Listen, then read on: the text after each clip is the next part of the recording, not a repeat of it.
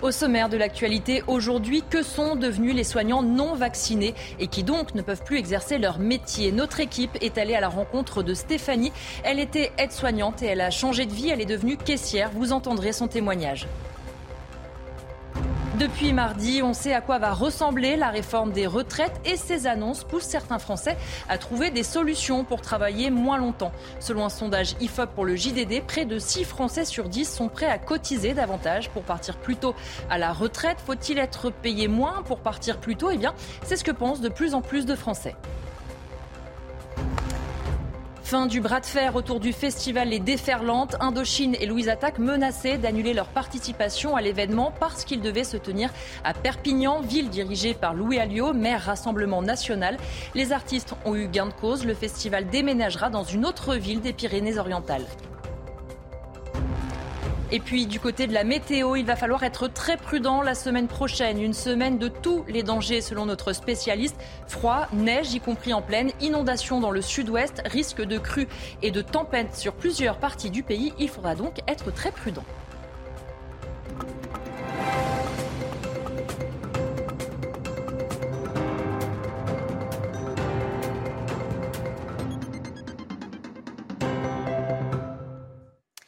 Bienvenue à tous dans votre édition de la nuit. Selon la Fédération hospitalière de France, il reste environ 4000 professionnels de santé non vaccinés et donc toujours suspendus de leurs fonctions. Que sont-ils devenus?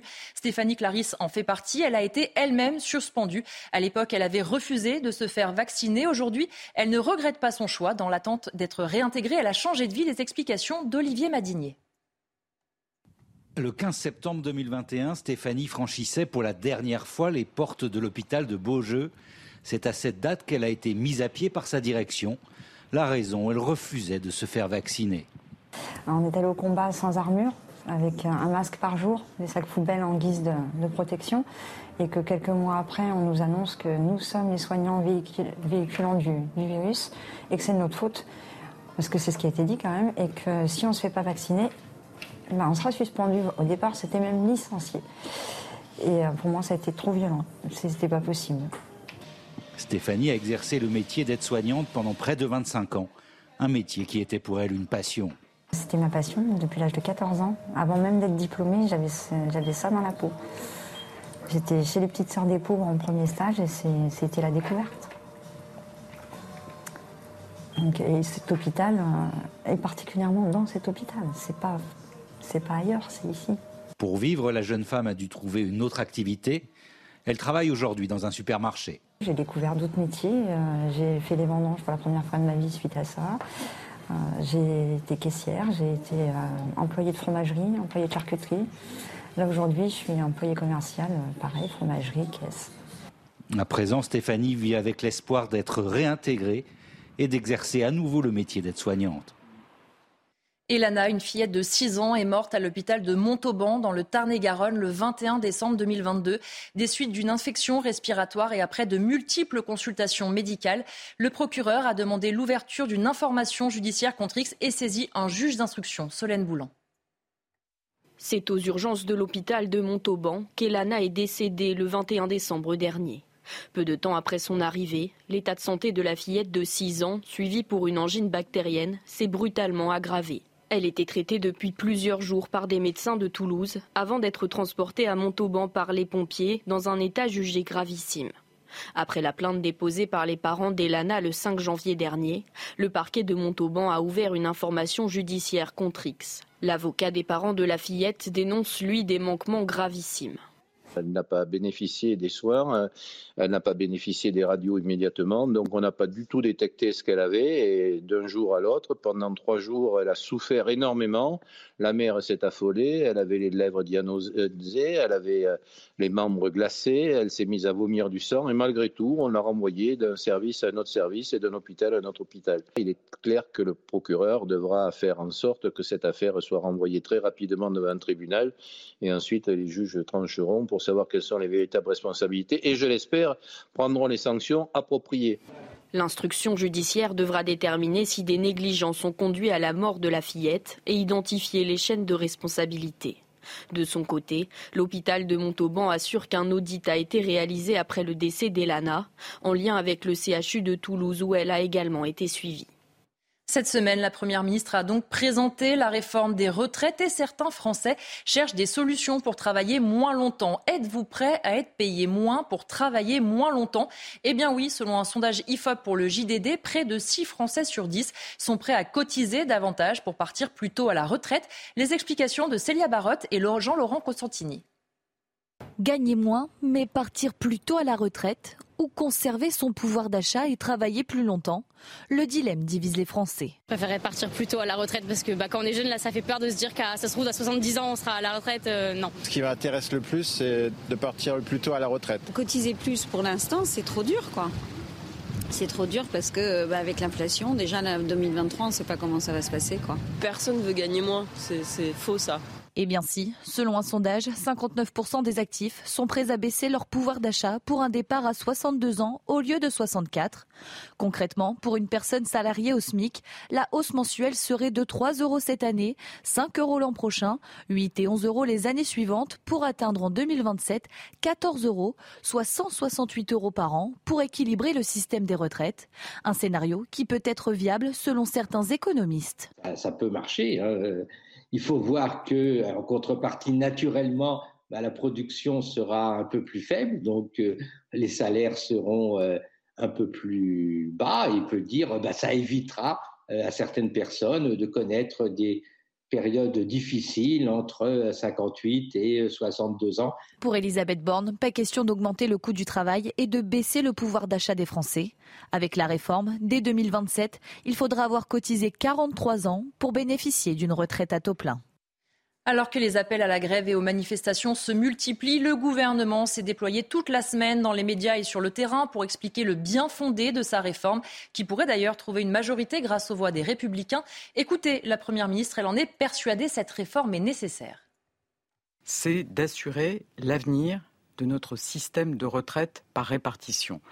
On le sait, si on ne fait rien, les déficits vont se creuser, ce qui conduit inévitablement à baisser le pouvoir d'achat des retraités, à augmenter les impôts, voire à remettre en cause ce système de retraite par répartition, de passer dans un chacun pour soi d'un système par capitalisation. Donc ça, évidemment, nous n'en voulons pas, et c'est pour l'éviter qu'en effet, il faudra progressivement travailler plus longtemps.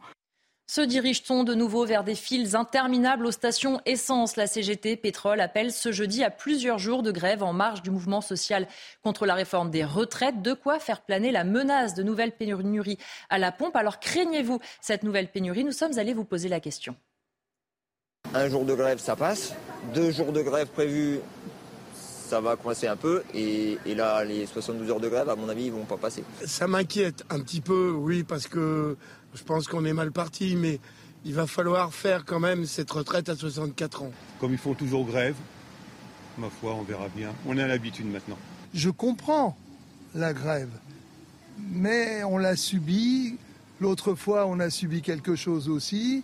Il y avait une pénurie, on courait après, on faisait la queue pendant des fois une demi-heure ou plus. Euh, c'est très désagréable. On a toujours peur pour l'avenir. Déjà les crises, c'est une après les autres et voilà, ça, n'arrête pas. Quand politique et musique ne font pas bon ménage, fin du bras de fer autour du festival de musique des déferlantes. Indochine et Louise Attaque menaçaient d'annuler leur participation à l'événement parce qu'il devait se tenir à Perpignan, ville dirigée par Louis Alliot, maire Rassemblement national. Les artistes ont eu gain de cause. Le festival déménagera dans une autre ville des Pyrénées-Orientales.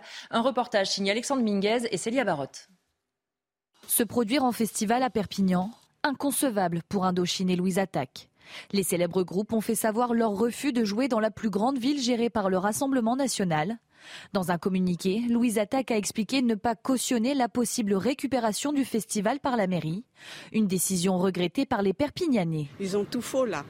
Ils ont fait l'amalgame, le mélange politique et, euh, et, et artistique. Il n'y a pas à mélanger euh, politique et festival. Quoi. Je comprends les artistes, mais il y a aussi, enfin, nous, on n'a rien demandé, par exemple. Pour Jordan Bardella, en boycottant la ville de Louis Alliot, les artistes ont fait preuve de sectarisme et d'irrespect envers l'ensemble de leurs fans. Un avis partagé par le républicain David Lisnard et les élus municipaux de Perpignan. La condamnation est quasiment unanime et je pense que Indochine euh, aura à rendre des comptes euh, d'avoir pris ainsi en otage à la fois les organisateurs d'un festival qui leur avait fait l'amitié des invités, mais également tout un territoire et un public qui aurait été ravi de venir les écouter à Perpignan. Comme Indochine et Louise Attaque, Patrick Bruel avait lui aussi confirmé en 2014 qu'il ne chanterait pas dans les villes dirigées par le Rassemblement national. Nos ados sont-ils trop crédules face aux réseaux sociaux? Sont-ils devenus une source d'information? Selon un sondage IFOP, un jeune sur trois pense que les réseaux sociaux sont des sources d'information fiables. Alors, quelles sont les croyances en vogue chez les jeunes? Regardez ce sujet de Mathilde Couville-Flornois et vous allez le voir, le complotisme a de beaux jours devant lui. À l'heure où TikTok s'impose comme le réseau social préféré des 18-24 ans, un sondage de l'Institut IFOP révèle que 33% d'entre eux font confiance aux réseaux sociaux et estiment qu'ils sont une source d'information fiable. Pourtant, certains jeunes restent vigilants. Comment tu t'informes toi personnellement Surtout les réseaux sociaux et peut-être un petit peu euh, les actus que j'ai trouvées sur Internet. Il faut avoir un recul sur ce qu'on voit sur Internet. Il y a beaucoup de choses qui peuvent être truquées, qui peuvent être fake et très très bien faites. Euh, évidemment, sur TikTok, oh, je tombe souvent sur des petites vidéos qui, qui disent un peu des conneries. Le sondage révèle aussi que les jeunes feraient beaucoup moins confiance à la science qu'il y a 50 ans. 17% d'entre eux considéraient que la science apporte plus de mal que de bien à l'homme, alors à quoi croient certains jeunes? Je crois aux Illuminati, je crois à une puissance secrète un peu qui, qui dirige un peu les choses en coulisses. Autre donnée étonnante, 69% des jeunes croient au moins à l'une de ces autres contre-vérités. 25% pensent que l'on peut avorter sans risque avec des produits à base de plantes. 20% pensent que les Américains ne sont jamais allés sur la Lune. 19% croient que les pyramides ont été construites par les extraterrestres. Et 16% pensent que la Terre est plate. L'utilisation intensive des réseaux sociaux est la principale cause de mésinformation chez les jeunes. Certains analystes ont calculé qu'il fallait moins de 40 minutes passées sur TikTok pour tomber sur une fake news. L'Iran a annoncé samedi avoir pendu un Irano-Britannique condamné à mort pour espionnage pour le compte des services de renseignement britanniques, provoquant la colère et le dégoût de Londres. Il s'agit d'un ancien haut responsable du ministère de la Défense iranien, Ali Reza Akkari, 61 ans. Dans un tweet, le Premier ministre britannique Rishi Sunak a dénoncé une condamnation impitoyable et lâche. Il s'agit d'un acte barbare qui ne restera pas sans réponse, a réagi le chef de la diplomatie britannique, James Cleverly, ajoutant que Londres allait convoquer le chargé d'affaires ukrainien pour lui faire part de notre dégoût. Du côté du Royaume-Uni, il a été annoncé samedi qu'il allait livrer des chars Challenger 2 en Ukraine, devenant ainsi le premier pays à fournir des chars de lourde facture à Kiev, tandis que Moscou a dénoncé une décision qui n'allait qu'intensifier le conflit. Dans un entretien avec le président ukrainien Volodymyr Zelensky, le Premier ministre britannique Rishi Sunak a souligné la volonté du Royaume-Uni d'intensifier son soutien à l'Ukraine, notamment en fournissant ses chars, a précisé Downstream dans un communiqué. Et puis en Allemagne, Greta Thunberg est venue soutenir des manifestants sur le site de Lützerath. Ce sont quelques 35 000 personnes qui manifestaient contre un projet d'extension d'une mine de charbon.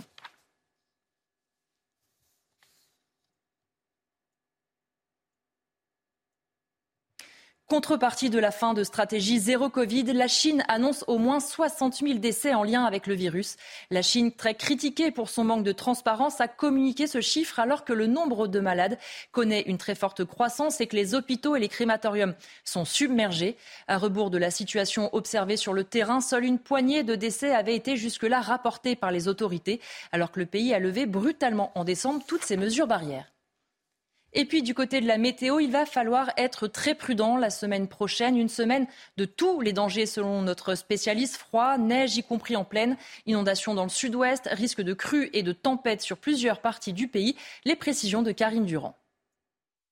Oui, la semaine à venir s'annonce vraiment comme la semaine de tous les dangers météo. Il y en aura partout et quasiment pour tout le monde. Déjà, c'est le retour du froid. A priori, des températures quand même assez euh, banales pour un mois de janvier. Nous avons juste perdu l'habitude. Il y aura des gelées euh, généralisées entre euh, mardi et mercredi. Attention à la neige en montagne. L'accès aux stations de ski va être très difficile sur les routes. La neige sera abondante toute la semaine. Jusqu'à 1 mètre sur les Pyrénées à 2000 mètres. Jusqu'à 50 cm sur les Alpes du Nord. 40 cm sur le massif central. Il y a un risque de neige en pleine également entre mardi et mercredi mercredi, peut-être au nord, peut-être au centre, ce n'est pas encore euh, bien calé. Et puis un gros risque d'inondation pour le sud-ouest avec de fortes pluies lundi et mardi. Il y aura donc un risque de crue de ce côté-là, mais également euh, des vagues euh, très importantes sur le littoral. Donc grande prudence également pour le sud-ouest. Et puis un risque de tempête, de coups de vent, peut-être même plusieurs, entre lundi et mardi. Lundi sur l'Atlantique, mardi sur le sud-ouest. Mardi, dans tous les cas, sera vraiment la journée à haut risque avec des paramètres dangereux sur une grande partie du pays. Tintin, star mondial de la bande dessinée et du marché de l'art, un dessin original d'Hergé pour la couverture de Tintin en Amérique est vendu aux enchères le mois prochain à Paris et pourrait battre un nouveau record dans ce secteur. Les précisions de Mathilde Ibanez. Cette couverture de bande dessinée est l'une des plus populaires au monde. Tintin en Amérique, réalisée en 1942, continue de faire voyager et rêver petits et grands. C'est le dessin original qui orne encore aujourd'hui, 80 ans plus tard, l'album de Tintin. Une œuvre authentique qui laisse apercevoir des traits de crayon mystérieux. Probablement que les Indiens étaient à l'origine dessinés en plus grand pour être ensuite gommés et euh, remplacés par des tipis. Ou alors c'était un essai pour les perspectives euh, et les tailles des différentes, euh, des différentes personnes et des différents objets de la composition. Le dessin original a été exposé en Belgique. Il sera vendu aux enchères au mois de février à Paris pour de nouvelles aventures. Si c'est pour la mettre dans un coffre à la banque, alors euh, non, alors là ça me déçoit. Par contre, si c'est un vrai amateur qui va la mettre chez lui ou la prêter à un musée, ça ne me gêne pas. L'œuvre est estimée entre 2 et 3 millions d'euros. De quoi surprendre Tintin. On ouvre ce journal des sports avec l'affaire Noël Legrette qui est en train de prendre une autre dimension. Selon nos confrères du Monde, les inspecteurs chargés de l'audit sur la Fédération française de football ont signalé au procureur de la République de Paris d'éventuels outrages sexistes commis par le président de la Fédération. Il affirmait pourtant ce mercredi lors de sa mise en retrait qu'il n'avait commis aucun acte pénalement répréhensible. Et puis le portier de Rennes, Steve Mandanda, a annoncé ce samedi l'arrêt de sa carrière internationale, cinq jours après Hugo Lloris. Dans le groupe des Bleus depuis 2008, il compte 35 sélections et est apparu sur 160 feuilles de match. À 37 ans, Steve Mandanda, c'est surtout un beau palmarès, champion du monde 2018, vice-champion du monde 2022 et vice-champion d'Europe 2016. Outre-Manche s'est tenu le mythique derby de Manchester en Première Ligue. Lymphatique en début de période, City ouvre le score à l'heure de jeu mais se fait surprendre par les Red Devils en quelques minutes. On voit ça avec Benjamin Sautret. Laver l'affront du match aller du 6-3 reçu à l'Etihad Stadium. À Old Trafford, United démarre tambour battant et montre d'entrée à City sa présence. Physique d'abord, collective ensuite. 11e minute, Fernandez manque le cadre. La lutte au milieu de terrain est intense, les occasions sont rares. Rashford est le plus dangereux. À deux reprises, il échoue d'un rien. Rashford, le but est vide. Rashford qui bute sur Akanji. La fusée Rashford est lancée. Marcus Rashford qui vient buter sur Ederson. 0-0 à la pause. À la reprise, Martial laisse sa place à Anthony. Côté Citizens, Grealish remplace Foden à la 57e. Il ne lui faut que deux minutes pour s'illustrer. Marez pour De Bruyne. De Bruyne qui emmène, qui déborde. Le centre de De Bruyne, la tête de Jack Grealish. Un quart d'heure après, Rashford hors jeu au départ laisse filer pour Fernandez, un partout. Deux minutes plus tard, l'homme du match, côté Red Devils, fait exulter Ultraford. Garnacho encore but Marcus Rashford Le derby est passé dans une dimension improbable 2-1, solide et impassible, même mené United confirme sa forme étincelante. Peu inspiré et fragile, City, lui, continue d'inquiéter. En ouverture de la 19e journée de Ligue 1, l'ancien club de Steve Mandanda, l'Olympique de Marseille, s'est imposé face à Lorient. Le breton Terem Moffi ouvre le score à la demi-heure de jeu. Il reprend de voler un corner tiré par Johan Katlin, imparable pour le gardien. La, réponse marseillaise est venue de Seat Kolasinac de la tête. Dix minutes plus tard, un partout. À la 53e, c'est Alexis Sanchez qui déclenche une fulgurante frappe du droit. Poteau rentrant, 2-1 pour Marseille. Jordan Vertou enfonce le clou à la 59e d'une frappe du droit.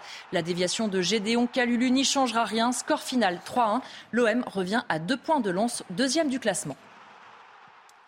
Merci à tous de nous avoir suivis. Dans un instant, un nouveau point complet sur l'actualité. On reviendra notamment sur les soignants non vaccinés. Vous verrez que certains ont fait le choix de changer de vie. Merci à tous de nous avoir suivis. Dans un instant, un nouveau point complet sur l'actualité. On reviendra notamment sur les soignants non vaccinés. Vous verrez que certains ont fait le choix de changer de vie.